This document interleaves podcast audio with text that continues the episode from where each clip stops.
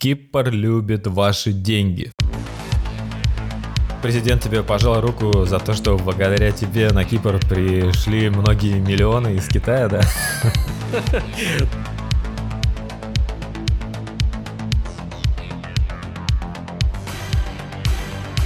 Цены на private джеты сейчас очень сильно снизились. Это как некий автобус, только в воздухе. Это круто. А знаешь, что еще круче? Money for nothing and chicks for free.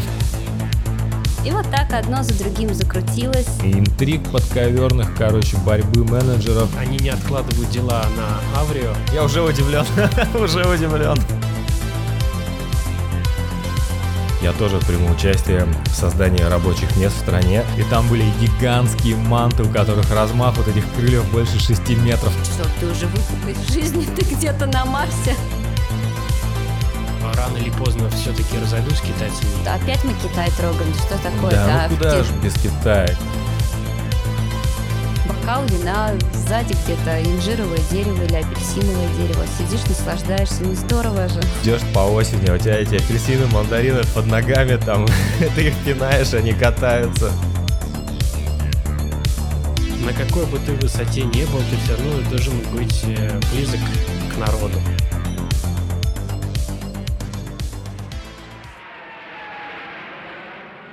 Всем привет! Вы слушаете подкаст «Уехавшие» и я, его ведущий Дмитрий Сидоров. С середины нулевых я работаю в онлайн-проектах и сейчас вместе с партнером развиваю IT-рекрутинговое агентство. Мы предоставляем услуги по подбору крутых специалистов для современных IT-компаний. Inhouse, relocate, удаленка. Мы знаем, как быстро находить нужных людей и помимо привычных инструментов используем личный нетворк и нетривиальные подходы, такие как Kaggle, Behance или биржу фрилансеров Quark, где можно не только решить разовую задачу, но и найти сотрудника на постоянку. В свой подкаст «Уехавшие» я приглашаю интересных гостей со всего света. Вместе мы говорим о получении образования в других странах, поиске работы, построении карьеры и создании бизнеса за рубежом. Каждая история в моем подкасте по-своему уникальна. Мои герои делятся своим личным опытом, и вместе мы обсуждаем, как культурные особенности различных стран проявляются в рабочих отношениях, нетворкинге и бизнесе.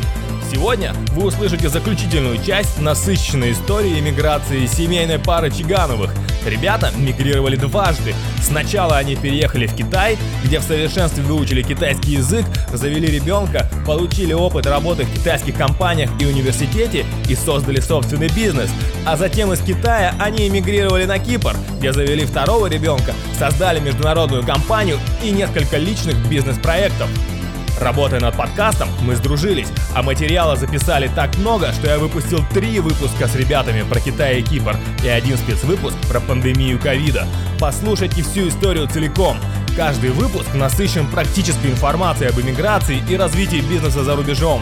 Хочу поблагодарить всех, кто оставляет отзывы в Apple подкастах, Кастбоксе и на других платформах, где вы слушаете уехавших. Подписывайтесь в инсте, добавляйтесь в телеги и скидывайте послушать мой подкаст своим друзьям. Этим вы действительно помогаете мне развивать подкаст, находить интересных гостей и делать выпуски чаще. А спонсор сегодняшнего выпуска – позитивный настрой. Окружающий нас мир такой разнообразный и порой может дарить не самые приятные впечатления и награждать тяжелыми испытаниями. Давайте же фокусироваться на положительных аспектах и стараться делать жизнь свою и окружающих лучше. И несмотря ни на что, нам всем поможет в этом сохранение общего позитивного настроя в жизни. Улыбочку, мы начинаем! Мы э, имели честь побывать в президентском дворце, пожать руку самому президенту Кипра. Собственно, таким образом, я думаю, что я через это рукопожатие имел честь пожать руку всем лидерам нашего мира. Круто, правда? Круто, круто. Круто, Конечно. круто, да. У меня даже есть фотография, собственно, меня и президента Кипра Никаса Анастасиадиса с рукопожатием на память. Тебе надо, знаешь, в офисе повесить на стенку эту фотографию, что когда там, допустим, ну, с киприотами, если работать особенно, это будет производить впечатление. Слушай, на самом деле эта фотография висела э, в офисе в Китае, чтобы как бы, ну ты же знаешь, все такие фотографии в Китае это вообще э, отдельная история, и чем Ну, больше конечно. у тебя таких фотографий с какими-то важными личностями, тем больше твой авторитет. Такая фотография висела моя с президентом и моя с послом э, Китая на Кипре в нашем офисе в Китае. Президент тебе пожал руку за то, что благодаря тебе на Кипр пришли многие миллионы из Китая, да? Да, я, я, собственно, сказал ему сразу то, что я стараюсь объединить, значит, не только Россию и Кипр, но и Китай, потому что я, как э, выступаю связующим звеном в этом плане, потому что я говорю на китайском языке и представляю миграционную программу Кипра. И он сказал, вау, ничего себе. То есть у него реально было удивление. Думаю, он меня запомнил в этот момент. Потому что, да, потому что человек, который все-таки говорит на китайском на Кипре, это достаточно очень редко. В России, кстати, уже давно не редкость, но на Кипре все-таки редкость, да. Ты сейчас такую тему как раз затронул, о которой я тоже хотел сказать, то, что Кипр любит ваши деньги той или иной степени Кипр любит ваши деньги. И вот, например, как ты сказал, а, если тебя, если ты живешь по рабочей визе и тебя увольняют, или ты расстаешься с компанией, у тебя есть 30 дней на то, чтобы найти нового работодателя, который тебе даст новую визу, или покинуть страну. Например, вот я могу рассказать краткую историю моего знакомого, который жил в Португалии, тоже страна Евросоюза. Он работал, и потом его сократили, то есть убрали должность компании, его сократили. Так вот, он несколько месяцев стоял на бирже труда, где ему платили деньги, что-то порядка 600 евро, по-моему, в месяц при этом он присылал скриншоты просто с LinkedIn, что он оплается на другие позиции. И что самое интересное, у него закончился вид на жительство, но он еще и выезжал из страны, въезжал по этому виду на жительство, что был. И ему сделали еще новое и продолжили платить пособие. Вау. То есть вот совершенно другое отношение. Но и при этом Португалия одна из беднейших стран Западной Европы. Да, кстати, я вот тоже хотел сказать, что, что Португалия, именно вот когда я туда успел съездить, э, мне совершенно не представился вид какой-то благоухающей страны, да, то есть реально там очень много проблем и очень много каких-то заброшенных зданий с заколоченными окнами и, кстати говоря, находящиеся не где-то на окраине, а очень близко к центру. Только людей, которые предлагали мне купить какие-то наркотики. Да, то есть это все, конечно, очень удивляет. То есть вот эту историю, которую ты рассказал про своего знакомого, вау. Это как была песня знаменитая Money for nothing and chicks for free. В Португалии вот такое возможно похоже. Да, да, круто. Как складывался твой бизнес в этой компании с китайскими корнями после того, как вы вернулись на Кипр? Потому что я так понимаю, что вся ситуация с ковид повлияла, ну, не только на передвижение, но и на бизнес, на вот эту именно сферу, в которой вы работали, она очень сильно затронула. Да, естественно, когда мы вернулись на Кипр, я все еще получал зарплату, потому что мы еще не расстались, потому что я как бы находился на Кипре, не в Китае, но люди как бы понимающие все равно понимают, что в Китае, да еще и с детьми находиться было невозможно, и они, в принципе, поддержали мою собственную инициативу, потому что я особо с ними даже не успел поговорить о том, что мы уезжаем. Вот. У нас, в принципе, отношения были достаточно хорошие, но, естественно, долго это продолжаться не могло, и люди, они, в принципе, первым шагом было это то, что они закрыли все-таки компанию, которая была э, в Китае. Они решили ее обанкротить, потому что понимали, что сейчас с этой ситуацией в мире, ну, ну, это достаточно сложно. Плюс, учитывая ту ситуацию, которая была внутри компании, то, что клиентов было немного, и, в общем, необходимо было слишком много денег вливать, и непонятно во что, и что из этого бы вышло. Поэтому они решили закрыть компанию. Благо, я, будучи работая на них, э, уже э, успел зарегистрировать свою компанию на Кипре, которая, собственно, занимается фактически в том же поле деятельности. И у меня был э, параллельный паспортный кейс, но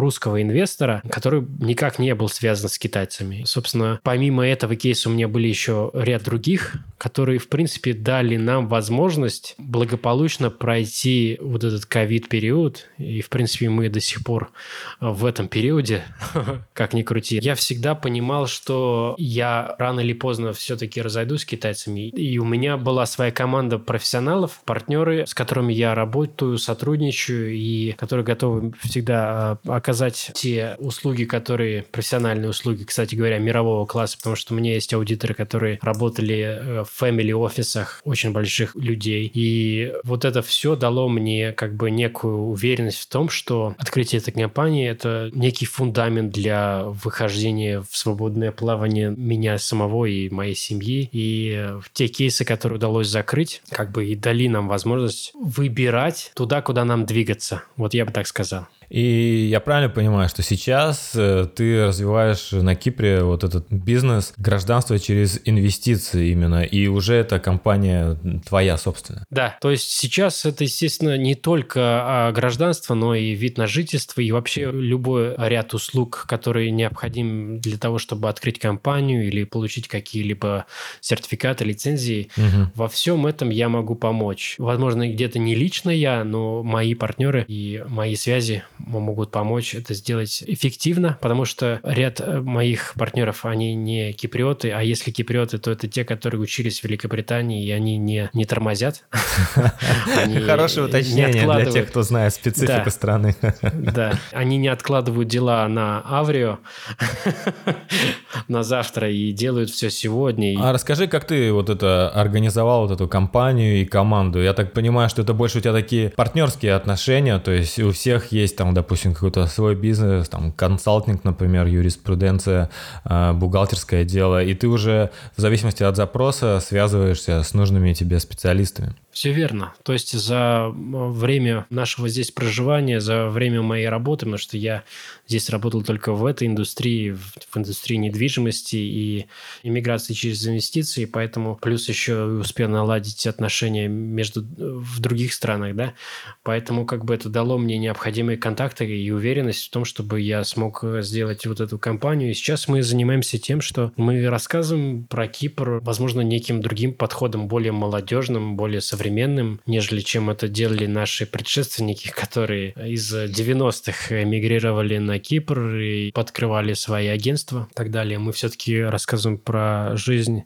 как она есть, мы пытаемся рассказать реальные истории людей. Ну и, соответственно, когда какой-то конкретный запрос к нам приходит, мы э, стараемся его проработать именно с теми людьми, которые реально за, отвечают за эту деятельность, да. Угу. А кто сейчас твои основные клиенты? То есть это больше граждане СНГ, Россия или тоже и китайцы? Китайцы тоже, конечно, есть, но сейчас с ними достаточно сложно, потому что из Китая выехать, э, как, в принципе, из России, это только private джеты.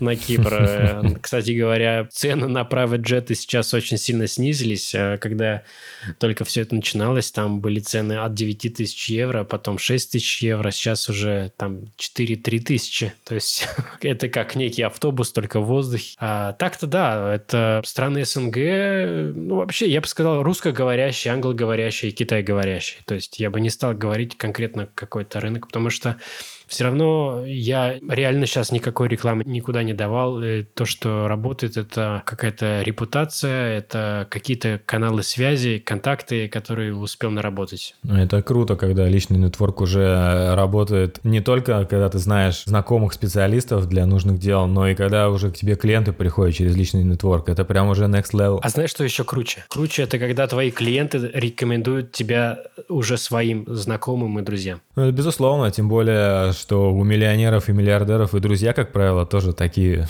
да. обеспеченные. Да, да. И вот когда такие уже начинают рекомендовать тебя, вот это уже вообще очень здорово. Какие у тебя планы по развитию, по привлечению клиентов? В каком направлении развивать компанию или насколько сильно развивать? О, вот это хороший вопрос. На самом деле в этом плане я еще далеко сильно не определился, как э, конкретно ее развивать. Мне кажется, в том плане, в котором она сейчас существует, она уже, в принципе, неплохо в себя выглядит. Как развивать, как я уже сказал, что я, в принципе, так и не пришел к какому-то определенному выводу. Знаешь, мне кажется, что в данном случае это все-таки сейчас очень популярно в наше время стало self-бренд, да, то есть делать э, бренд не из какой-то компании, из самого себя. И, по сути, компания в данном случае является только инструментом для... Ну да, согласен. Хотел тебе сказать, что я тебя удивлю, и мне кажется, вот сейчас подошел тот самый момент, когда я готов сделать некое такое объявление, которое достаточно тебя удивит, я думаю, не только тебя. Ого. Да. Я уже удивлен, уже удивлен. Я решил, сейчас не всегда очень много работы есть, да, мы все понимаем, и нужно как-то развивать себя, и я вот э, решил немного уйти э, в те дела, которые реально приносят тебе удовольствие и как-то осуществить свою детскую мечту. Я решил уйти немного в геймдев. О, О, да. это и правда удивляет. Да. Ну, я для себя пока выбрал, что я хочу все-таки работать на мобильные платформы, то есть это не какие-то там платформы типа Steam и так далее. Это все-таки достаточно быстрые, казуальные, гиперказуальные игры. Вот, разработка, то есть работа с э, людьми, которые профессионалы в своей деятельности, поиск людей, которые помогут мне осуществить мои э, идеи. Ну, то есть ты уже скорее будешь выступать как инвестор в какой-то геймдев проект и искать, допустим, управляющего и полностью делать проект под Ну, себя. Это, это слишком громко сказано, мне кажется. На самом деле, я сейчас начал уже изучать э, некоторые особенности через онлайн-школы, но нанимать кого-то и что-то делать, я, скорее всего, приду к тому, что будет какая-то студия. Благо, до этого времени я уже получу какие-то более конкретные какие-то практические знания. Более того, я даже рассматривал уйти э, в компанию и поработать в компании изнутри. То есть, возможно, применить какие-то свои знания, те, которые я уж успел наработать в своей жизни, и применить их в геймдеве. Но при этом, при всем, как бы не оставлять то, на что я сейчас живу. Как я тебя удивил? Да, это такой интересный шаг такой. Это получается такая прям полностью сфера деятельности. Ну, смотри, я практически всю свою жизнь всегда занимался тем, что я познавал что-то новое. И мне кажется, Мгм. Сейчас э, тот период времени, когда можно действительно начать изучать что-то то, что тебе приносит удовольствие. Ну и, естественно, мы все знаем, как, э, насколько это прибыльно бывает, если ты делаешь все правильно Ну да. в IT-секторе. Конечно, конечно. Так а в геймдеве тебя больше интересует сторона как э, маркетинг и продуктовая разработка, то есть как стратегия и продвижение, или именно вот уже больше технические детали тебя заинтересовали, такие как там написание кода? Я долго себе задавал этот вопрос, хочу ли я реально заниматься программированием, вот прикладным. И я общался с многими программистами, и я понимаю, что это, в принципе, не сильно то, чего я хотел бы. Вот разработка продукта, то есть это как продюсер или продукт-менеджер, ну, в большем виде, то есть тот, кто занимается именно созданием чего-то, но не конкретно своими руками, да, то есть это ру- руковождение командой, которая работает над кон- каким-то конкретным проектом. Вот это я больше вижу себя в этом. Понимаю, мне это знакомо, сам себя в этом вижу, собственно, тем, чем я и занимаюсь в последнее время. Ты имеешь в виду, что ты сейчас развиваешь свой IT-HR или ты думаешь программирование или о чем-то больше? IT-рекрутмент — это, да, проект, который мы сейчас в партнерстве развиваем, а я про вообще про свой бэкграунд, он больше именно такой продуктовая стратегия, вижен, управление командой, найм. Ну вот мы с тобой в этом плане близки, близки. Естественно, есть у меня идея, то есть взять собственные деньги и инвестировать их в разработку продукта, который имеет шанс как бы получить успех и нет. То есть есть некие риски. Соответственно, из этого, исходя из этого, то есть мне кажется, что все-таки лучше было бы получить практический опыт. Соответственно, это пойти в какую-то компанию и поработать там. Кто знает, может быть, мне настолько понравится работать в компании, что я, собственно, не захочу делать. Ну, слушай, это очень такой логичный подход, прагматичный, когда ты обучаешься и набиваешь шишки и получаешь опыт за чужой счет. Да, да. Ну, если ты успел заметить, то вся моя жизнь — это такой прагматичный подход и пытаться сделать это так как-то наиболее выгодным образом. Хочу тебя спросить, тебе вот не кажется, что, вот, например, это как тоже за двумя зайцами можно не успеть, и, например, если ты углубишься именно в геймдев, то как-то вот на развитие бизнеса с недвижимостью уже может не хватать времени и сил. Я тебе честно скажу, что при работе с недвижимостью, когда у тебя есть такая профессиональная команда, то у тебя не требуется только много времени.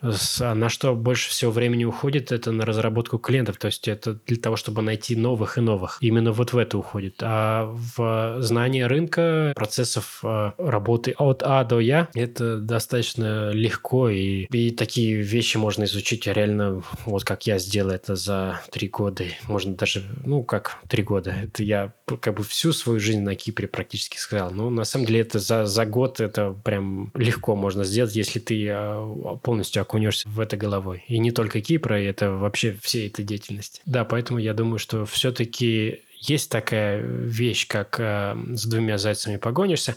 Но тут есть, смотри, какой еще расчет. Вот я э, почему должен это тоже сказать, что паспортная программа, она все равно не вечна, и они все равно когда-нибудь еще где-нибудь появятся. Так или иначе, напряжение по поводу этой паспортной программы идет. Недвижимость я знаю, у меня есть все эти связи и контакты. Да, то есть э, угу. у Кипра есть, в принципе, будущее даже без этой паспортной программы, потому что это всегда был туризм, и и сейчас строится самое крупнейшее казино-резорт, кстати говоря, китайцами из Макао. Ого. А, вот этот Мелько International, это та семья, которая имеет все казино в Макао. Они сюда проинвестировали тоже. И он строится, кстати говоря, в западной части Лимассола, там, где Маймол. Да ладно, серьезно? Да, да, уже на стадии скелета, по-моему. И это, естественно, будет все очень серьезно привлекать э, туристов, и среди этих туристов, естественно, будут богатые люди, которые так или иначе будут рассматривать вопрос покупки недвижимости. И для меня вопрос это только как их привлечь. Все остальное это не требует большого времени. А ты уже как-то общаешься, знакомишься с IT-компаниями на Кипре? Ты являешься первым человеком, которому я сообщил вне этой семьи. Ну, есть еще пару друзей, но которым я очень хорошо доверяю, и я знаю, что они не будут болтать. Вот, я все-таки хотел э, сам погрузиться в это немного, а потом уже как-то понять э, мои дальнейшие шаги и начать с кем-то разговаривать. Я знаю, что на Кипре очень много геймдев-компаний, и было бы круто, конечно, кому-нибудь из них попасть. Я пока еще конкретно не рассматривал это. Тебя именно игры интересуют или вообще мобильные приложения? Наверное, меня вообще, в принципе, разработка редко интересует. Это достаточно интересная сфера, и там достаточно приличные деньги. Я просто знаю истории, которые даже э, есть разработчики, которые в одного разрабатывали игры, и э, на органичном трафике, то есть на органике поднимали очень большие деньги, не вкладывая деньги вообще в рекламу. Ну, это как раз, видишь, уже специфика IT-бизнеса о том, что это все-таки как-то нематериально, и поэтому очень легко масштабируется. То есть, если ты сделал какой-то продукт, и им пользуются, например, тысячи человек или миллион человек, конечно, у тебя нагрузка возрастет на сервер, но тебе не придется там в тысячу раз увеличивать размер команды там да. и офисов там и прочее. Да. А ты лишь чуть-чуть увеличиваешь, а при этом можешь гораздо большую прибыль получать. Возможно, где-то показалось то, что я хочу хочу, типа, заняться тем, что у меня была детская мечта, и мне нравится, типа, в игры играть. На самом деле это все-таки бизнес, и я вижу, что там очень большие деньги, угу. и сейчас, по-моему, самое оптимальное время. И мне даже кажется, что я опаздываю, очень сильно опаздываю. То есть я должен был этим задачиться еще давным-давно, и сейчас как бы такое время, когда складывается таким образом, что есть возможность и желание. Ну, IT-сфера вся так очень динамично меняется, что ты всегда смотришь и думаешь, блин, а вот если бы пять лет назад это начать, да. ну, конечно, да. Но еще я заметил такая специфика этого бизнеса, то, что он очень сильно консолидируется. То есть, если в конце 90-х, начале 2000-х одиночка с почти там ну, никакими знаниями мог зарабатывать там просто сам на себя тысячи, десятки тысяч долларов, а уже там наняв небольшую команду и делая что-то очень простое, то и там сотни и ближе к миллиону деньги, то сейчас уже одиночке очень сложно в этом стартовать, что-то делать новое. В былые времена тебе можно было вообще даже, ну, буквально, в буквальном смысле не вкладывая даже ни одного доллара, уже начать зарабатывать онлайн. В первой части интервью с вами мы говорили о том, что в Китае невозможно жить и вести бизнес, не зная китайский язык. И тем и привлекателен Кипр, что на нем очень сильно распространен английский язык, ведь это раньше была британская колония, и все киприоты говорят по-английски, и многие из них получили образование в UK, то есть можно жить на Кипре совершенно не зная греческого языка, достаточно только английского, а в некоторых районах и сферах деятельности даже и только русского. Как вы вот на Кипр переехав столкнулись именно с греческим языком? Решили ли вы его учить? Нужен ли он вам в бизнесе? И какие у вас вообще отношения сложились с греческим языком? Отличный вопрос. Вот на самом деле действительно так, что здесь абсолютно не такой необходимости знать греческий язык, достаточно знать английского языка, достаточно знания английского языка, а, но если ты знаешь греческий, то это будет большим бонусом, то есть ты сможешь э, легче добиваться каких-то преференций или какого-то особого отношения к тебе. Но опять же, ты сказал верно то, что если у тебя нет знаний ни английского, ни греческого, а, а только одного русского, то, в принципе, ты здесь легко сможешь выжить. Это правда. Потому что здесь есть районы, и вообще, в принципе, э, русская комьюнити, по-моему, здесь насчитывает порядка 30 тысяч человек. Ты когда рассказывал про китайца в китайском проекте, ты говорил, что он был не очень там хорошим руководителем, не получалось ему с командой наладить отношения. Как ты считаешь, какие важные качества для руководителя и основателя бизнеса? Вот если ты свою компанию делаешь и нанимаешь людей... Ты точно должен четко изъясняться, потому что если ты будешь нечетко изъясняться, то никто не будет понимать, что ты хочешь от них.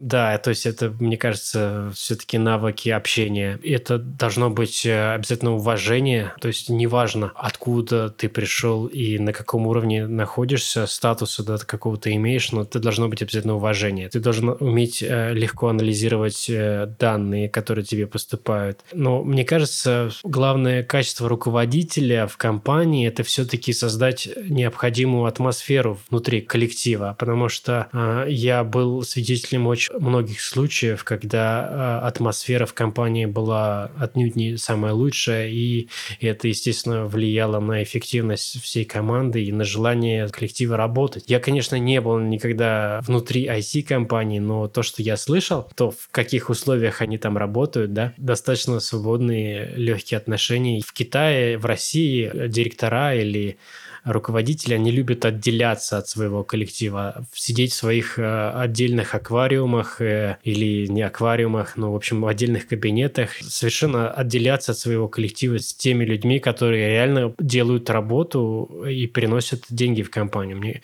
вот я слышал, что есть такие руководители, такой новый подход, что они как раз-таки убирают все эти границы между собой и сидят внутри всего коллектива, все вместе и решают э, вместе все задачи. Но это еще, мне кажется, зависит очень сильно от размера проекта и компании. То есть, если ты стартуешь, у тебя там стартап 10-15 человек, потом, может быть, там 40-50, это еще окей. Но если у тебя уже компания превращается в холдинг, а потом в группу компаний, и у тебя уже человек там за 200, за 400, то ты уже только с менеджерами проектов общаешься, а сам, сама ты уже где-нибудь там далеко находишься. Ну, мне кажется, все равно, даже будучи главой группы компаний, руководить огромным количеством людей, ты все равно лучше будет для всех, если ты будешь с ними всегда встречаться и узнавать, как у них вообще дела обстоят. То, что э, я знаю, что многие э, владельцы бизнесов или вышестоящие руководители,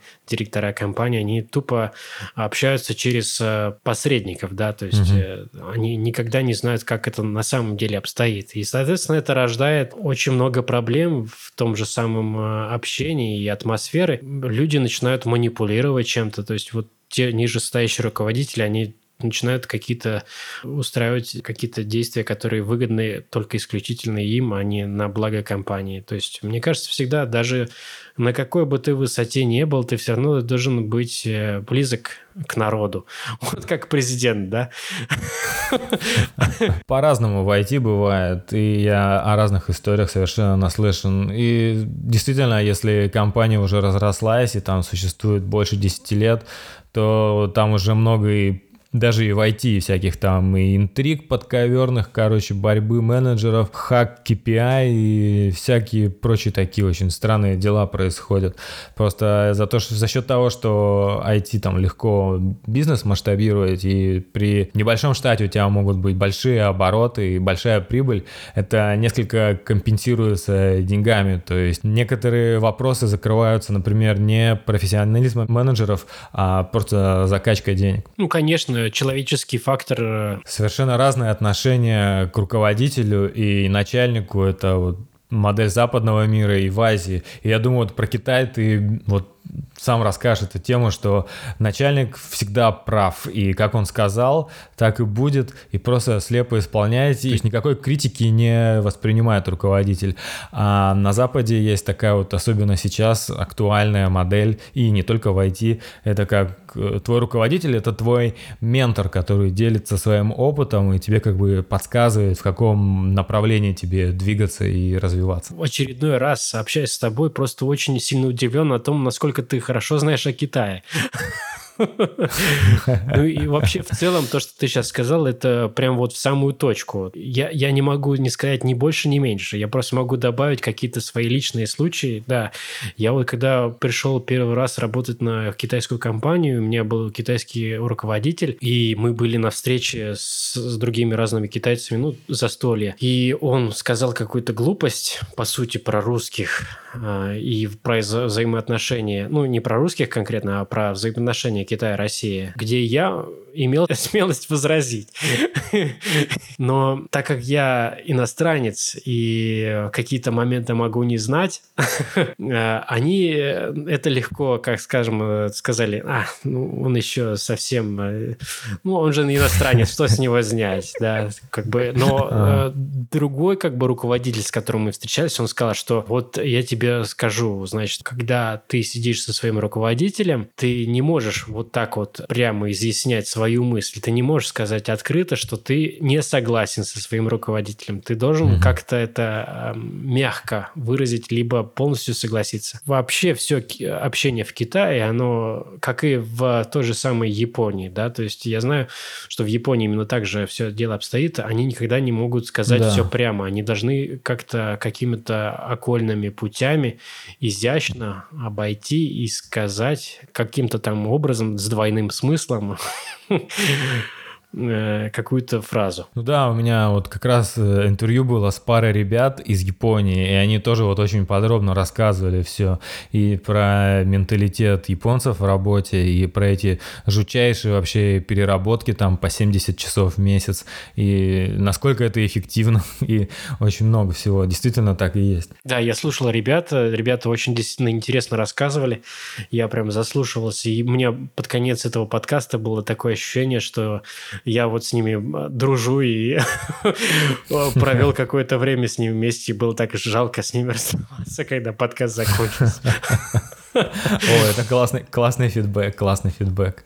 А, слушай, насколько вот это близко тогда получается вот к работе китайцев, потому что у китайцев такой жутчайший трудоголизм и просто как не то, что на Западе, что работа это часть жизни, но там вот есть семья, есть какие-то увлечения, хобби, а в Китае вот, вот как ну ты работаешь и работаешь, а остальное время ты можешь что-то, конечно, поделать, но все равно вот надо работать. Бесплатно бесплатно. В Китае сейчас реально очень мало кто может э, взять и перерабатывать. Угу. Я знаю, что те китайцы, которые работали на заводе, э, на фабрике, на которой я работал, угу. и отслеживал процессы, я знаю, что они получали хорошие бонусы, если они а, выполняли свой план и делали сверхурочную работу. Я был свидетелем очень много раз, когда отбивали часы и просто все люди вставали и уходили, и как бы, да, есть работа, которую нужно доделать, но все равно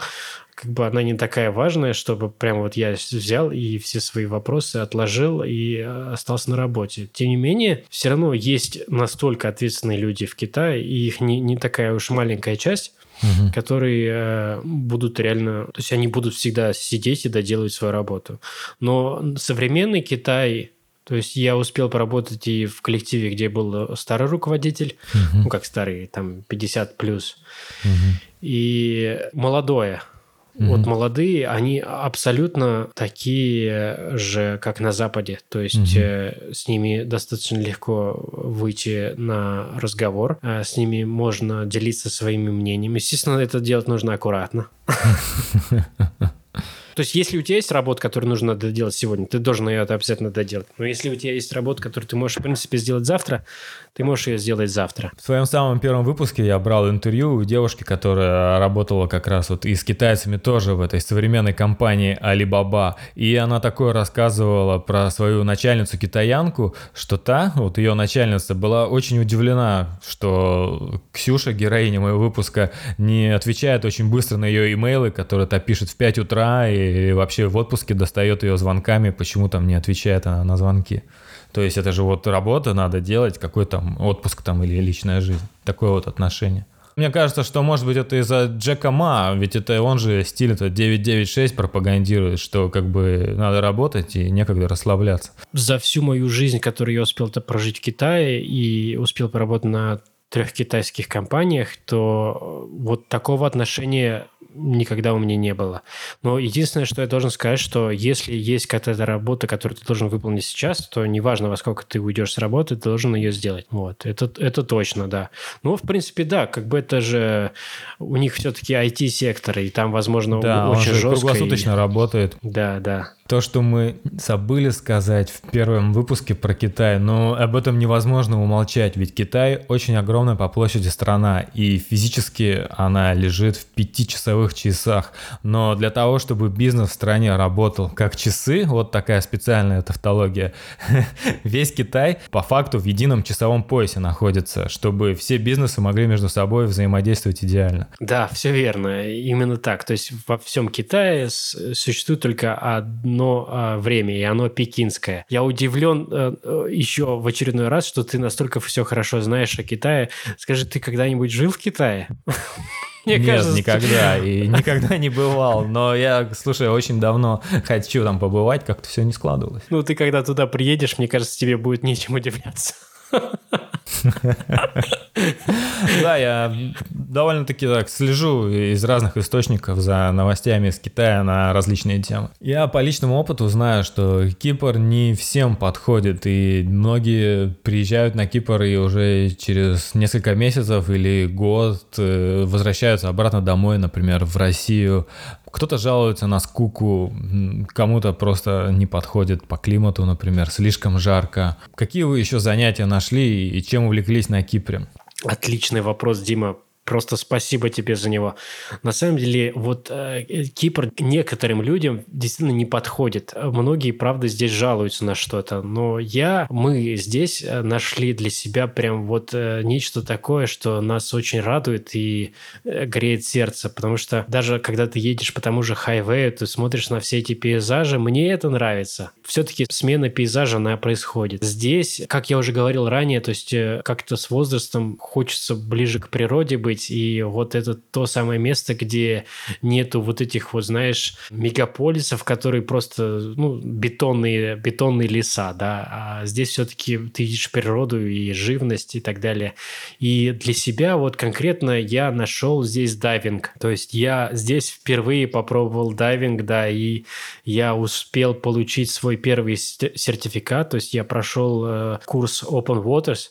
Я могу погружаться до 18 метров самое э, крутое, что я хотел бы сказать по поводу дайвинга, то когда ты погружаешься в воду, у тебя как будто перестает существовать время. Ты находишься в каком-то отдельном пространстве, ты ощущаешь вот эту невесомость, э, легкость, ты видишь вот этот весь мир. Особенно, когда ты продуешь себе э, очень хорошо уши, ты начинаешь слышать вот эти все звуки более отчетливо. Я не знаю, ты имел когда-нибудь опыт э, дайвинга? Да, кстати, вот буквально вот этой зимой в Азии я впервые попробовал дайвинг, и я очень давно хотел, впервые попробовал на Нуса-Пениде. Это такой островок неподалеку от Бали, и это было восхитительно, то есть не только вот сам дайвинг, погрузиться под воду научиться пользоваться аквалангом, но там был коралловый риф, и там были гигантские манты, у которых размах вот этих крыльев больше 6 метров, которые плавали вокруг. Это просто невероятные впечатления были. Да, это, это очень невероятные впечатления, соглашусь с тобой. Я в одном из дайвингов, э, я встретил черепаху водоплавающую, и это, вау, это потрясающе. Она сидела на дне и не спеша жевала водоросли, это было так круто. Кораллы просто невероятное впечатление впечатление производят рыбы разноцветные, плавают вокруг, эти тропические. И, ну, манты это просто нечто. Они просто как такой самолет мимо тебя проплывает, машет своими крыльями. Это было очень круто. Да, да. Постоянно живу мыслями о том, когда мой следующий дайвинг будет.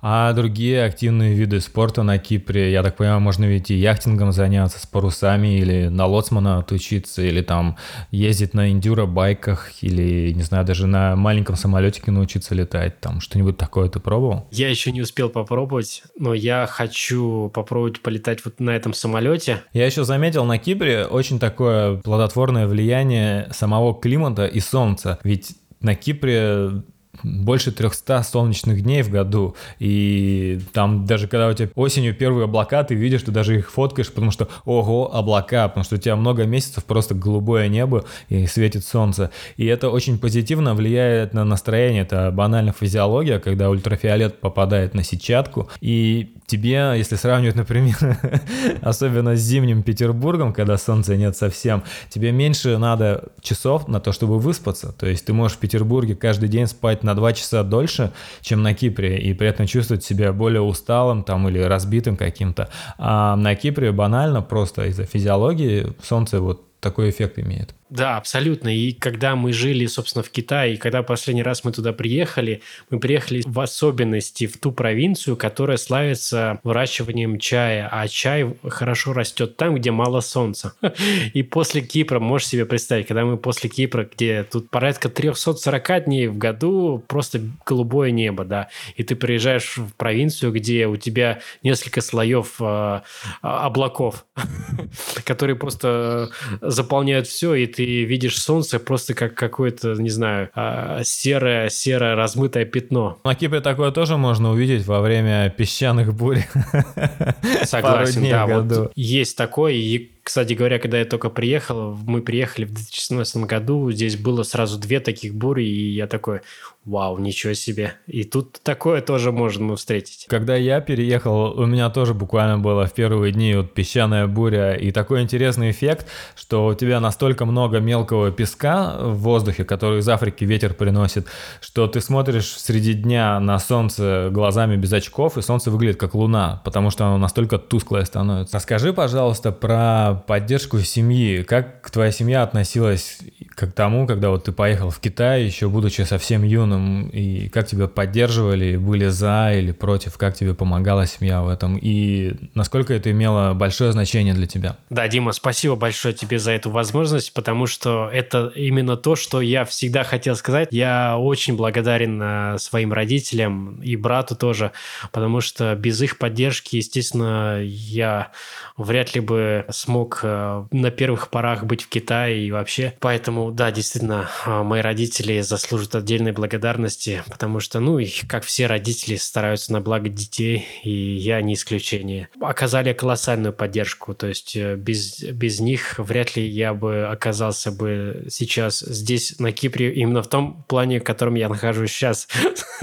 Возможно, я как бы оказался здесь по-другому, но точно не так, как я это сделаю сейчас. Ну и напомню нашим слушателям, что все началось с брата, который изучал настоящее китайское ушу. Да, настоящее китайское ушу у мастеров, а, которые учились у, ки- у настоящих китайских мастеров. Да, и он меня, так скажем, навел меня на эту мысль узнать Китай. И, и он был одним из тех, кто сказал, что да, давай, Ваня, изучай китайский язык. Круто, круто. Но я согласен с тем, что поддержка семьи – это очень важно, и родители – это всегда пример. К сожалению, иногда это пример, как не стоит поступать, но в любом случае родители – это всегда пример, и круто, когда это хороший пример и поддержка. Ты правильно сказал, золотые слова, я полностью поддерживаю, и а, так как у меня сейчас есть двое детей, и мой старший уже подрос, я, естественно, стараюсь быть для него примером. Надеюсь, когда-нибудь ты у него возьмешь интервью и он скажет, что спасибо моему папе,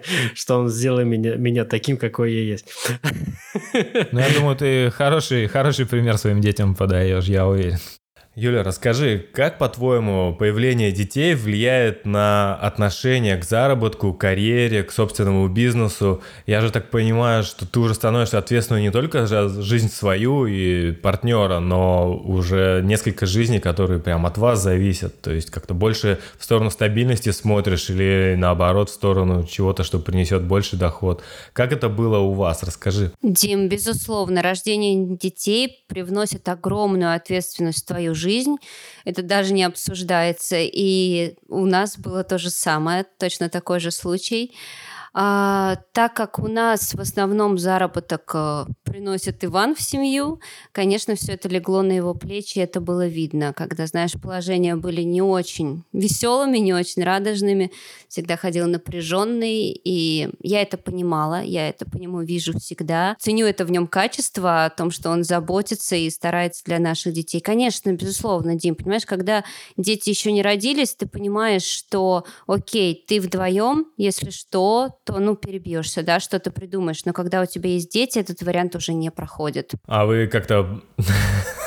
Хотя, на самом деле, я знаю, что вы не планировали второго, тем более ребенка.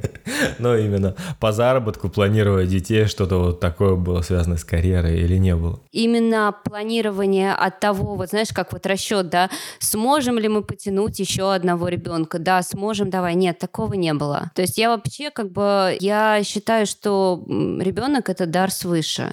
И если ребенок приходит в этот мир, приходит в семью, то Бог поможет, и Бог как бы дает на ребенка. Я действительно видела не один такой случай, и я так считаю. Разумеется, тоже и самому надо не лежать на диване. Ну, конечно, безусловно, если ты будешь лежать на диване, под лежачий камень вода не, не потечет, да. И у меня, конечно же, вопрос про русскоязычную комьюнити на Кипре, О! потому что мы уже... Да, Да, мы уже говорили о том, что на Кипре можно выжить не только без греческого языка, но и даже без английского, зная только русский. И я сам там жил и видел, как много русскоязычных людей на Кипре.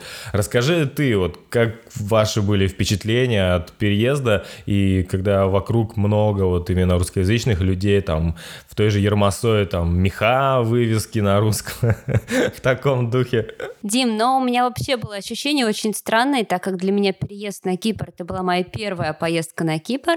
И я, безусловно, подозревала, что здесь есть русская комьюнити, но я не думала, что оно настолько большое. Особенно в районе Гермосоя, который э, очень известен да, среди русских. Ты uh-huh, идешь, uh-huh. и ты везде слышишь русскую речь. Ты находишься в квартире, и ты слышишь русскую речь с соседнего балкона. То есть у тебя складывается такое впечатление, что ты в некой России, знаешь, такой кусочек среди другого государства.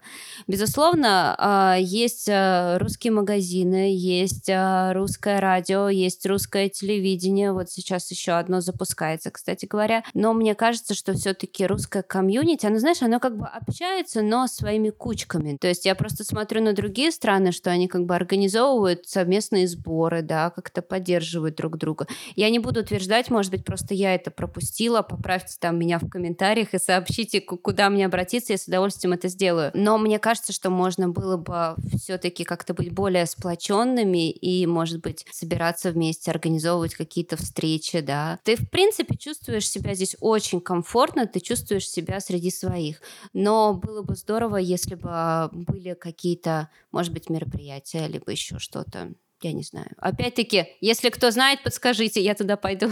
Мне еще кажется, русскоязычная тусовка, она, видишь, очень большая на Кипре, и она делится именно по, наверное, все-таки какой сфере люди заняты. То есть, например, есть еще же вот эта самая первая волна, когда российские олигархи там и их жены, которые там в мехах, в бриллиантах, у них одни вечеринки там в монте Ну, понятно, конечно, Потом, да. Потом сейчас много айтишников, а есть те, кто там из обслуживающего персонала переехал, тоже там, может, кто-то нелегалом живет 10 лет на острове, там кассиром работает, и как бы у каждого своя такая Ну тусовка. да, да, да, есть такое разделение. Знаешь, я недавно общалась с женщиной, которая здесь э, живет, по-моему, около 20 лет, э, женщине около 60 лет, и я у нее спрашиваю, а как вам, вот как вы считаете, русские на Кипре дружны или нет?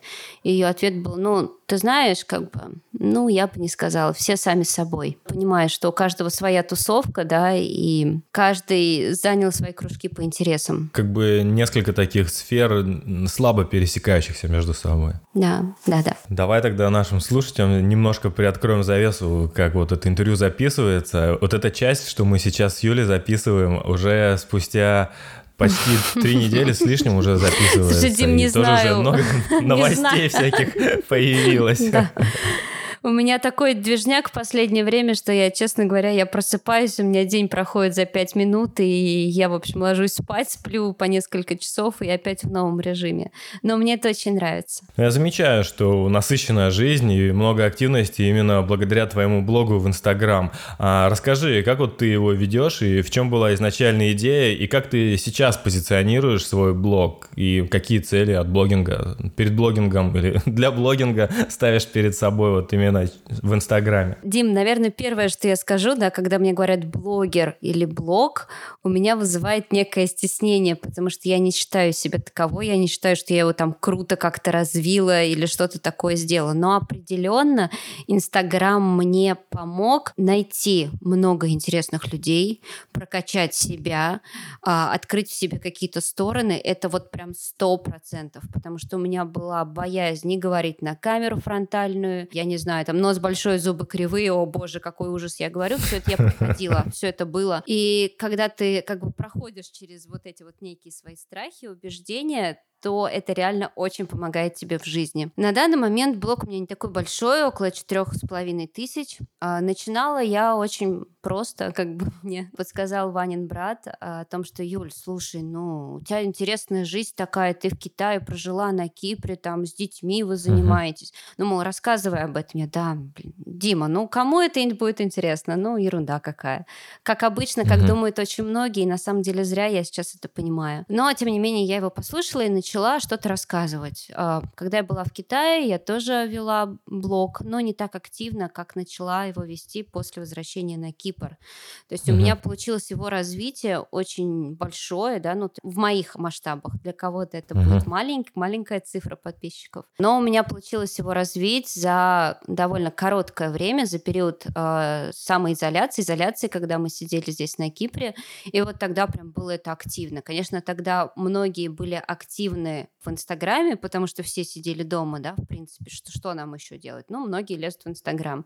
Ну и как бы я напряглась. Я сильно напряглась, я старалась э, давать хороший контент, и это дало свои плоды. На данный момент я не стремлюсь развить блог до каких-то 100 тысяч, 200 тысяч. Моя цель — это 10 тысяч, чтобы прикреплять вот эту ссылку, наконец, да, и тебе было удобно. Да, это было бы очень удобно. Да, вообще, в принципе, я заметила тенденцию, что сейчас уже не настолько пользуются спросом среди рекламодателей, блоги а, очень сильно раскручены. То есть все-таки сейчас идет ставка на блоги налоги там 6 тысяч, 10 тысяч, 15 тысяч. Поэтому как бы я, знаешь, как бы поначалу мне было очень сложно, серьезно. Я писала пост там один-два дня, и мне казалось, боже мой, сколько ж я времени на это трачу. Сейчас это все гораздо проще по сравнению с тем, что сейчас происходит в моей жизни. Мне уже кажется, ты знаешь, ну такая ерунда. так просто все это происходит. А ты в раскрутку как-то вкладывалась коммерчески, покупала трафик, рекламу, да? Да, да, да, только таргет. А, знаешь, я пробовала ВП, бесплатные методы продвижения, тоже я все проходила, тоже приносили. Вот, кстати, первая моя реклама была, когда еще была в Китае, я заказала рекламу у блогера здесь на Кипре. Она, по-моему, 15-тысячник была. И у меня тогда mm-hmm. от нее пришло 50 человек. Для меня это был крутой очень результат. Мне показалось, вау, здорово. Mm-hmm. Потому что у меня под, тогда было, не знаю, подписчиков 300, да, это вот первое такое было. Mm-hmm. А потом я начала ставить таргет. Вот это то, что у меня всегда заходило. И у меня очень хорошо заходят посты с развивашками для детей. Вот прям uh-huh. серьезно. То есть у меня посты приносят по 700 человек. Это, это, я считаю, здорово. То есть подписчик выходит довольно дешевым, цена за одного. И это хорошо работает. Сейчас я уже смотрю, что есть такая тенденция, что люди сами подписываются, сами находят. А насколько у тебя узко-тематический или широко тематический блог? Это лайфстайл или вот ты говоришь развивашки для детей, потом ты новости своей жизни пишешь? То есть у тебя есть какой-то план по тому, как вот выстроить именно вот одну или нескольких тем? Или ты пишешь о чем хочешь? Ты знаешь, я очень пыталась, это такой большой вопрос, когда я думаю, боже мой, но я говорю про иммиграцию на Кипр, я рассказываю о сделках с недвижимостью, плюс здесь у меня вылезают картонки с детскими развивашками, и это как-то не вяжется. То есть это привлекает одну группу, с другой стороны отталкивает другую группу подписчиков, и эта тема не пересекающаяся. Потом я поняла, окей, а сейчас, наверное, очень популярен именно личный бренд. То есть какая-то uh-huh. есть. И человек сам по себе, но, э, скорее всего, у него есть несколько интересов.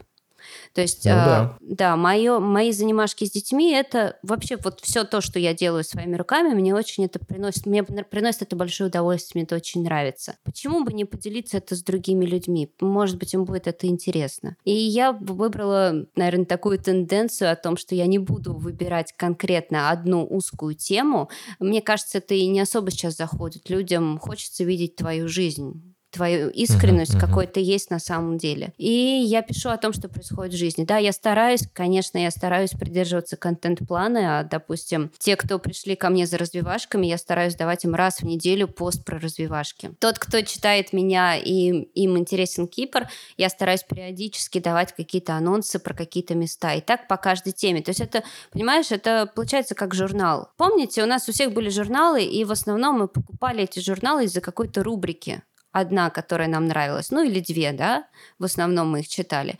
И, в принципе, Инстаграм — это такой же твой журнал.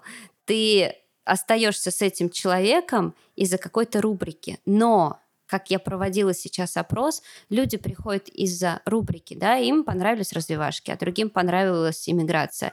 Но остаются они уже с тобой, потому что их привлекаешь уже ты, личный бренд. У меня в подкасте примерно тоже похожая история. Я начал его как раз по весне со всей этой темой, с самоизоляцией и карантином. В каждое интервью добавляю себя, и то есть если кто-то приходит послушать конкретную тему или конкретного гостя, и потом часть этих людей остается и слушает и другие интервью, потому что им нравится то, как я подаю контент. Возможно, да, есть блоги, где ты остаешься конкретно из-за супер полезной информации, но в основном тебя притягивают люди, притягивает их голос, манера или еще что-то, что-то цепляет, и ты, тебе приятно за ними наблюдать. Я, кстати, в том числе и начал проект своего подкаста, когда я подумал о том, что ну, с некоторыми блогерами, которых я уже там смотрю за ними три года, да, четыре, а, я решил познакомиться лично и расспросить их об их жизни, и уже такой фокус пошел на карьеру и бизнес в эмиграции, потому что все там чем-то заняты. Дим, ну мне кажется, это правда очень хорошая тема, on. И очень полезная и многим интересная. Юля, расскажи про свой проект интервью с иммигрантами на Кипре. Что за идея и в каком формате это будет выходить? Потому что я вот в твоем блоге уже видела, что ты взяла первое интервью как раз-таки с нашей общей знакомой, редактором популярного новостного издания на Кипре. Да, да, с удовольствием расскажу про это интервью. Интервью было с Катей. Формат следующий. Мы записываем это вместе с Ваней. Я беру интервью. Ваня, как оператор, записывает разных ракурсов, и нам очень хочется сделать это в современном стиле, чтобы это было интересно и не скучно смотреть. Идея такова, что мне и нам бы хотелось брать интервью у людей, у русскоговорящих людей, иммигрантов, которые живут на Кипре. Но не конкретно о, допустим, работе да, или об инвестициях, а просто о их жизни здесь. Довольны ли они ей или нет? Их путь, как они сюда приехали, чем они занимаются. Минусы, если они их видят, то открыто мы не будем ничего вырезать, как есть, так есть. То есть э, было ли, допустим, какие-то столкновения с местным населением, или что-то они еще встречали. Мне хотелось бы брать интервью у абсолютно разных людей. Каждый, любой, кто живет на Кипре и кто хотел бы рассказать свою историю, пишите мне, мы с удовольствием с вами поговорим, возможно, встретимся и запишем интервью. Мне хочется открытости и правды о том, как это есть. Ну вот первое интервью мы все-таки взяли у Кати, я считаю, очень интересной личностью. Мне было вообще mm. интересно послушать, как э, она оказалась в Cypress Butterfly, главным редактором какой путь она прошла. Скоро мы смонтируем это видео и выложим его в социальные сети. И ведь они же тоже вместе с мужем жили в Китае, как и вы с Да, Ваней. да, да. То есть у нас, знаешь, как, как мы познакомились, вообще Кипр очень маленький, серьезно. То есть я зашла на ее инстаграм, а, меня зацепило первый раз, да, ну вот как это обычно бывает. Ты видишь человека, цепляет, не цепляет. Окей, первый раз зацепила, второй раз я захожу, и у нее пост она выкладывает о том, что когда мы жили в Китае, я такая, что, стоп, окей. И вот она начинает рассказывать, да, и это то, та тема, которую я начала рассказывать, меня цепанула, очень сильно зацепила. Я начала писать комментарии, мы начали с ней общаться. Это первое. Ну и дальше я подглядываю, да, периодически захожу, смотрю ее сторис, э, какие-то посты и так далее. И тут мы понимаем, что у нас еще и дети в один детский садик ходят. В одной группе. Ну, в общем-то, и так мы начали ближе общаться. Тоже с вами мы познакомились в интернете, а потом оказалось, что и знакомы тоже Да, да, да, да, да, да. Удивительно. Причем, когда мы записывали с Катей интервью, мы вспомнили про тебя, про проект «Уехавшие», такие сидим. Да, Кипр действительно очень маленький. Да, прикольно. И я знаю, что ты помимо этого проекта с интервью занимаешься еще одним, и это связано с организацией мероприятий на Кипре. И он тоже совершенно новый, и как раз ты что-то готовишь такое. Расскажи, о чем это, потому что я так понял, это связано и с Инстаграм, и там тоже будет и Катя из Cypress Butterfly, о которой мы Да, говорили. да, То есть да, все да. опять так тесно связано. Дим, ну я немножечко а, начну до этого проекта, как это вообще получилось и с чего. Мгм. Потому что буквально я не знаю, еще несколько месяцев назад, эм, я буду говорить как есть, моими основными интересами это были только дети. Конечно, мне хотелось развития. Я понимала, что Ваня общается, Ваня развивается, и я как бы тоже развиваюсь, но мне хотелось чего-то уже большего. А, появился этот блог, появились знакомства. По мере ведения блога ты понимаешь, что окей, как ты, что ты можешь сделать еще, чтобы не только вести блог, но приносить какую-то пользу или больше развивать его уже Мгм. оффлайн. И все случилось после дня рождения Коли. Дело в том, что мне очень нравится делать что-то своими руками. Мне безумно, я, я ловлю кайф от того, когда я делаю праздник, когда я вижу, что людям нравится, когда они собираются вместе. То есть это было во мне всегда с рождения. То есть каждый праздник дома или праздник детей, родственников, я всегда старалась что-то организовать. И день рождения Коли я делаю декор, и ко мне начинают подходить люди и задавать вопросы. Юля, ты декоратор, ты занимаешься праздниками? И я так, да нет, но как бы спасибо за идею. Да, и я э, на одном мероприятии э, на Кипре я пр- предложила свои услуги как декоратора. Мне было, конечно, немного неудобно, у меня были страхи, сомнения, справлюсь ли я вообще с этим, потому что, потому что это ответственность, да, и как бы, ну хорошо, я решила попробовать. И вот так одно за другим закрутилось э, в моей голове. Сначала была идея организовать праздник для детей с мастер-классами для детей разных возрастов, с няней, с аниматорами. И чтобы в то же время у мам была возможность пообщаться. Дети были заняты, и мамы тоже с пользой провели свое время. Я, кстати, видел вот этот день рождения, про который ты рассказываешь у тебя в блоге, и действительно все настолько круто было, там детей настолько классно и разнообразно развлекали, и декор, и торт, и ты все это так классно организовала, что и взрослые могут побыть и пообщаться между собой. Было просто супер. Дим, спасибо тебе большое, мне очень приятно, правда. Так, о чем я говорила-то? Похвалу услышала, я все забыла. Да, и я хотела собрать это мероприятие, где были бы дети, и они были бы заняты, и также как были бы с пользой, с пользой проводили мамы время и могли пообщаться. Но а, ограничения наши сейчас на Кипре не совсем позволяют это сделать, так как это уже был бы формат фестиваля. И я начала думать, окей, что же еще такое я могла бы сделать, что и интересно мне, и, возможно, помогло бы и было интересно другим. И я поняла Инстаграм. Потому что именно Инстаграм, его введение этого Инстаграма меня растормошило. Меня растормошило, я начала помогать Ване с э, работой в компании «Пора на Кипр». Я начала общаться, я начала выходить из вот этого состояния. Я знаю, что сейчас многие мамы, которые сидели в декрете, меня понимают, потому что когда ты сидишь с ребенком, у тебя, ну, как бы происходит, у тебя замыкается круг интересов. Uh-huh, uh-huh. В основном, не у всех, но есть много таких случаев, много таких ситуаций. И тебе довольно сложно потом растормошить. У тебя ощущение, что ты не можешь все, ты уже выпала из жизни, ты где-то на Марсе, и все. Слушай, на эту тему сразу же возникает такой вопрос, потому что я, безусловно, понимаю, что дети, тем более вот у, у вас двое детей, дети отнимают очень много времени, и ты как мама, ты действительно хочешь это время им уделить. Да, да. Ну, просто на другие вещи может не оставаться банально силы, времени. И на Кипре многие вот используют каких-то помощников по дому, например, иногда приходящую няню там или еще что-то. Пользуются Пользуетесь ли вы такими какими-то услугами или вот вы все сами? Слушай, мы никогда не пользовались э, услугами няни. Раньше еще до коронавируса к нам приезжали бабушки, когда дети были поменьше.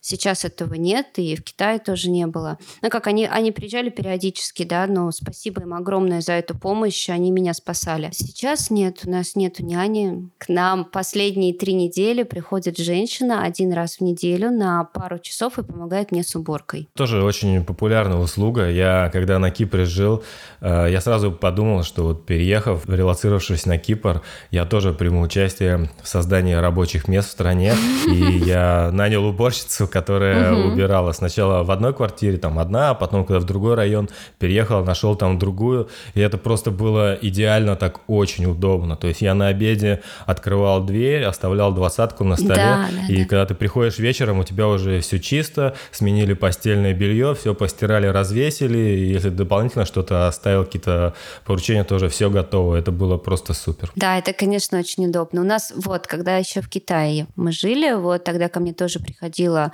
помощница раз в неделю. Не всегда, не весь период, но был какой-то период, uh-huh. когда было ну, более сложно, она приходила, мне помогала. Так же, как вот сейчас женщина приходит, но у нас довольно большой дом, и чтобы ей прийти и за раз убрать это все, а, в общем, она не успевает. Да, Кипр, большие дома. Я помню, у меня тоже была здоровенная такая квартира четырехкомнатная. Но в Китае, на самом деле, опять мы Китай трогаем. Что такое-то? Да, ну куда же без Китая? Я слыхал, в Китае вообще маленькие квартиры, всякие студии совершенно никому не нужны. То есть все живут, там большие да. семьи и большие квартиры всем нужны. Да, да, да. То есть там, в принципе, двухкомнатная квартира квартира это тоже как четырех, наверное, пятикомнатная по российским меркам. То есть очень большие пространства. Это здорово, когда у тебя есть помощь по хозяйству, особенно когда ты с детьми. Но няня как-то, вот знаешь, ну, я не знаю, у нас не сложилось. Мы с Ваней как-то на подмене, вот, допустим, я сейчас записываю это интервью, Ваня находится с детьми. Как-то вот мы стараемся так друг друга выручать, подменять и, в принципе, справляемся. Классно, и у, детей все время а, внимание именно родителей, самых близких, это же тоже круто. Согласна, безусловно. Расскажу про мероприятие, что там будет. На тот момент я задумалась, какое бы мероприятие я могла провести в тех рамках, которые сейчас у нас есть на Кипре по ограничению количества человек и так далее. И я поняла, что Инстаграм очень сильно мне помог. И на данный момент я собираю мероприятие, которое будет 14 октября. Там будет 5 спикеров, очень классных, очень душевных. Обожаю каждого. Это реально будет здорово, потому что будут выступать не просто читая по бумажке, где мы будем все скучно сидеть и слушать, слушать о том, как настроить таргет. Нет, все будет живо, открыто, искренне. Много подарков, и я очень надеюсь, что это мероприятие понравится многим. Тоже надеюсь, и мне кажется, все должно получиться прям наилучшим образом, потому что, ну, я видел уже у тебя в блоге, как ты организуешь, и я, в принципе, знаю там кое-кого, да, из тех, кто там будет, и мне кажется, это будет очень весело. Ну да, там такие известные будут блогеры, известные личности, будет чем поделиться, и я думаю, мы прям зажжем, будет здорово. Когда вы приезжаете вместе на Кипр, вернувшись из путешествия или командировки, вы чувствуете себя как дома сейчас? И вот сама страна и место, где вы живете, это уже ваш дом, и вы планируете прям жить там, в этой стране?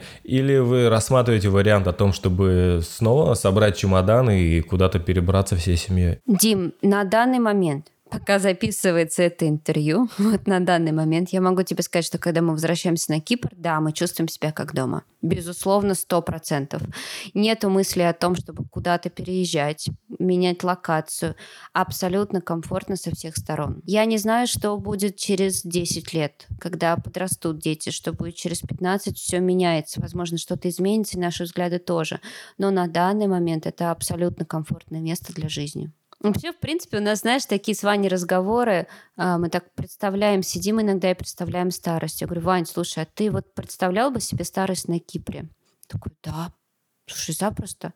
Бокал вина, сзади где-то инжировое дерево или апельсиновое дерево. Сидишь, наслаждаешься. Ну, здорово же. Конечно, Это же конечно. так, заби- забегая вперед. Никто не знает, что будет дальше, но да, почему бы нет? Мне кажется, чем взрослее, тем на Кипре как-то приятнее и больше Да. подходит. Именно Да. вот этот неторопливый, размеренный ритм жизни. То есть совершенно другое, не то, что в мегаполисах гигантских, где ты просто в какой-то, не знаю, в гонке, что ли, все время бежишь куда-то, сломя голову. Да, да, да. А, Сига-сига. Но ты знаешь, Сега-сега. А, наверное, если бы мы оказались здесь в 19-20 лет, возможно, нам бы нужна была какая-то более быстрый ритм жизни, что мы, что мы получили в Китае. Но сейчас, когда у нас уже есть двое детей, это идеальное место. Понимаю тебя насчет ритма, потому что именно вот 4 года назад я как раз-таки уехал по этой причине. Хотелось больше драйва и какой-то другой ритм, какое-то другое место. И как раз вот с тех пор уже тоже как-то меняются и взгляды, и подходы к бизнесу, и личные пристрастия. И Кипр уже так дистанционно более симпатичен. Да, ребята, Кипр действительно интересный остров. Я сам довольно неожиданно для себя оказался там в 2015 году, и это был новый и очень полезный жизненный опыт. Надеюсь, вам было интересно. Поделитесь со мной впечатлениями от выпуска в комментариях в Инстаграм или в личных сообщениях. Звукорежиссер выпуска Михаил Симашко провел колоссальную работу над материалом, чтобы вам было приятно слушать мой подкаст. Спасибо, Миша! По традиции расскажу об IT-рекрутинговом агентстве, которое я сейчас развиваю в партнерстве. Мы помогаем современным IT-компаниям быстро находить нужных специалистов, в том числе и готовых к релокации, и предоставляем подходящих кандидатов в первую неделю работы по вакансии. Мы не берем предоплату и предоставляем гарантию замены на период испытательного срока. Мы ориентируемся в технологиях и знаем, как находить людей, а не заваливать руководителей в борохом резюме. Поэтому после первого обращения 95% заказчиков становятся нашими постоянными клиентами. Наш фокус на специалистах от среднего уровня до высших управленцев. И помимо программистов, мы находим продуктов, проектов, технических директоров, маркетологов и специалистов по развитию бизнеса. Основной спрос у нас, конечно же, на разработчиков уровня middle и выше. По вопросам найма пишите в личные сообщения. Все ссылки в описании. В каждом выпуске подкаста «Уехавшие» уникальная история человека или даже пары. От поиска своего призвания до иммиграции и построения карьеры и бизнеса за рубежом. Послушайте все эпизоды и поделитесь впечатлениями в соцсетях со мной и друзьями. Этим вы поможете мне развивать подкаст и находить новых интересных гостей. А на прощание напомню, что спонсор сегодняшнего выпуска – позитивный настрой. Давайте вместе идти по жизни с улыбкой и стараться изо всех сил сделать окружающий мир лучше. А позитивный настрой поможет нам в сражении с ленью и прокрастинацией на пути к достижению новых высот. Услышимся, будет интересно. Автор и ведущий Дмитрий Сидоров.